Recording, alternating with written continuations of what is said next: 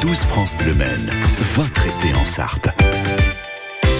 Et finalement, ce 9-12 de France Bleu c'est un petit peu des racines et des ailes. On a les pieds ancrés en Sarthe et pourtant on s'évade aujourd'hui jusqu'au Maroc, les amis. Et ça, c'est pas mal de se mettre dans l'ambiance pour accueillir Abel Salik. Bonjour Abel. Oui, bonjour, euh, bonjour tout le monde. Merci d'être au micro de France Bleu Maine ce matin, vous qui êtes à la tête de la table du Maroc. On va déjà d'ailleurs préciser l'adresse exacte où on peut venir goûter vos spécialités.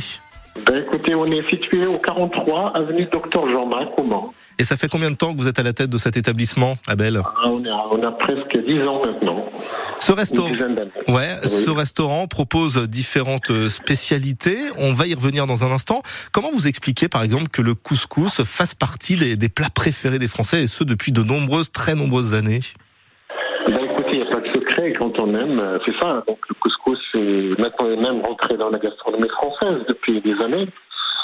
Et c'est parce que c'est un plat convivial, c'est un plat qui est donc chaud, qui est, qui est riche en légumes, en viande.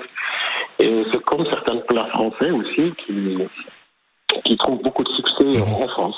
Il y, a, il y, a, un côté réconfort également quand on mange un couscous, c'est ça quand on le partage Exactement. avec des amis euh, ou en famille. Alors, il y a plusieurs sortes de couscous. Moi, je suis d'avis de dire que le vrai couscous avec les merguez, avec euh, l'agneau, est-ce que vous êtes d'accord avec moi? Euh, bah, écoutez, non, pas du tout. Parce fait, Merci beaucoup pour votre sympathie, Abel. en fait, au Maroc, il existe à peu près un peu plus que 300 couscous différents. D'accord. Mais ça veut dire Alors, que chaque famille a sa recette? Non, chaque région a une recette en fait. Donc ça, ça dépend où on se situe au Maroc. Est-ce qu'on est près des côtes méditerranéennes ou des côtes atlantiques?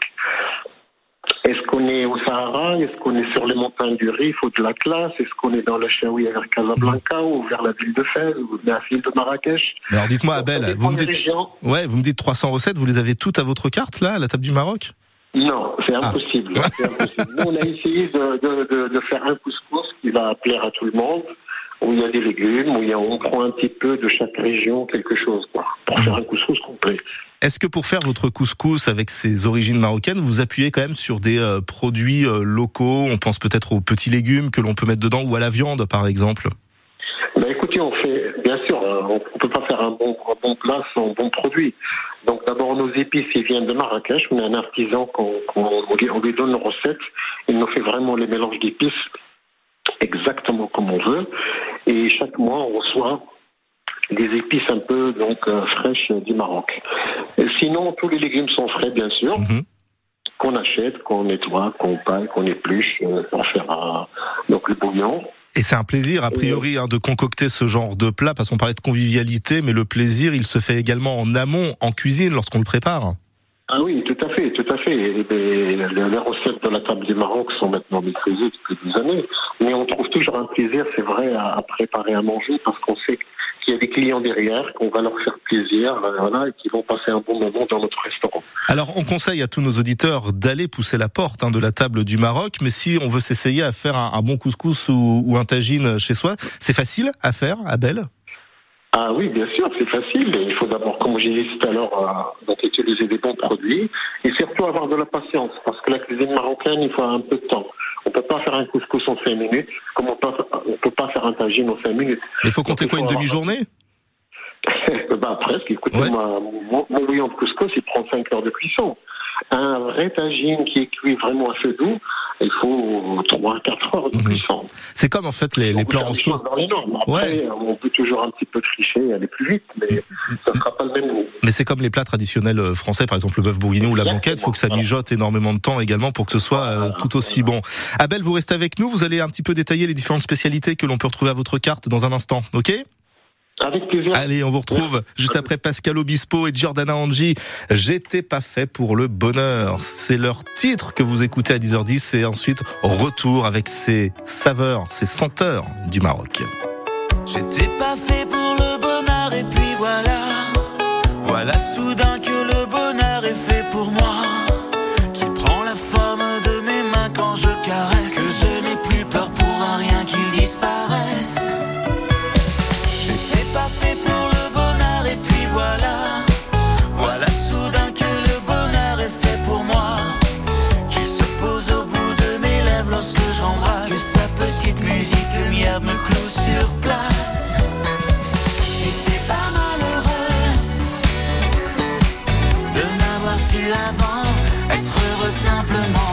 si c'est pas malheureux d'avoir su aussi peu simplement être heureux. Si c'est pas malheureux d'avoir su aussi peu simplement être heureux.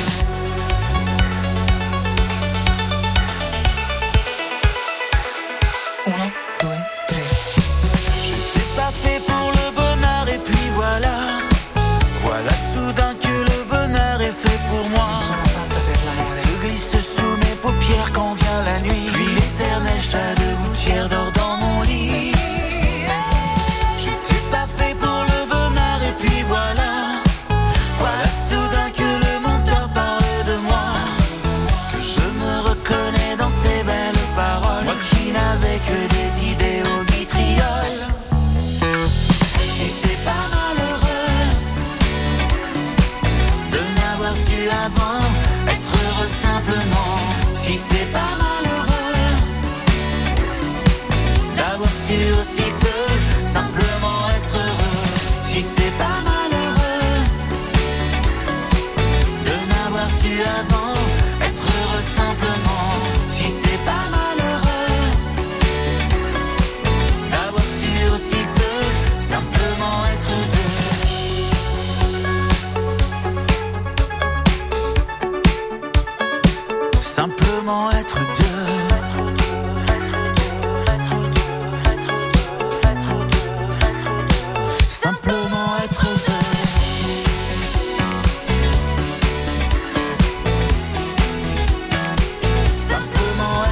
Pascal Obispo, Giordana Angie, j'étais pas fait pour le bonheur. Il le chante, hein, simplement être deux. Non, faut être plusieurs pour euh, déguster les spécialités de la table du Maroc avec Abel Salik qui vous attend donc euh, avenue du docteur Jean Mac au Mans. C'est vous qui êtes notre invité ce matin, Abel. Alors on a beaucoup parlé euh, de couscous dans une dans une première partie, mais il y a énormément de spécialités diverses et variées que vous proposez sur votre carte.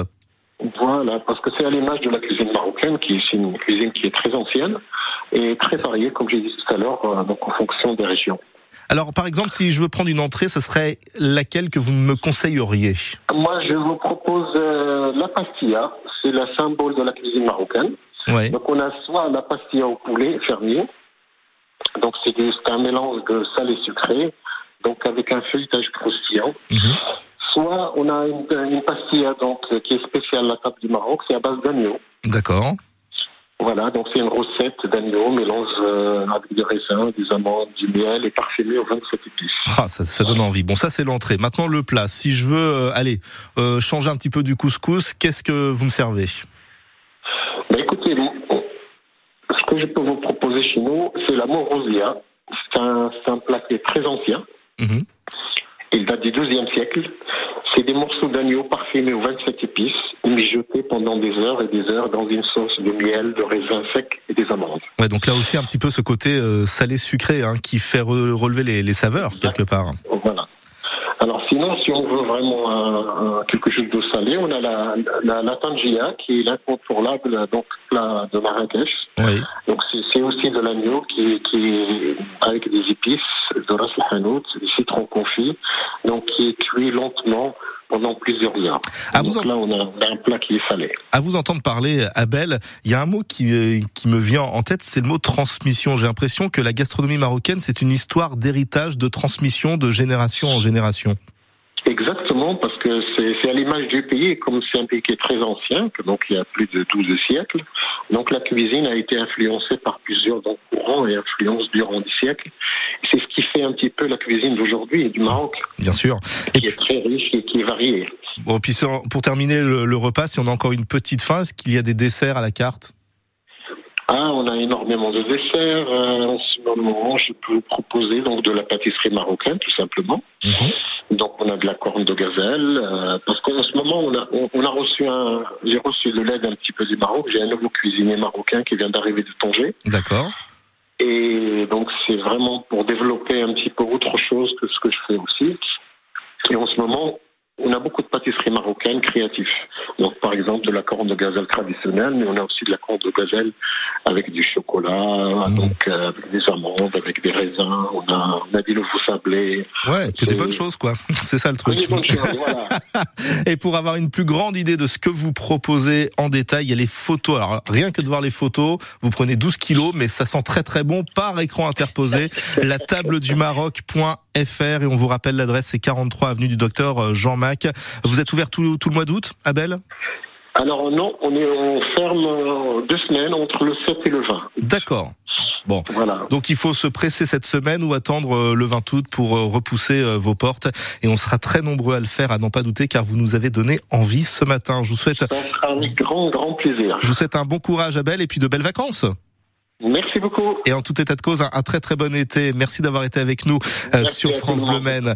On va délaisser le Maroc dans quelques minutes pour nous intéresser à une spécialité qui nous vient peut-être de Norvège, si l'on se fie à son nom, l'omelette norvégienne. Mais quelle en est l'histoire?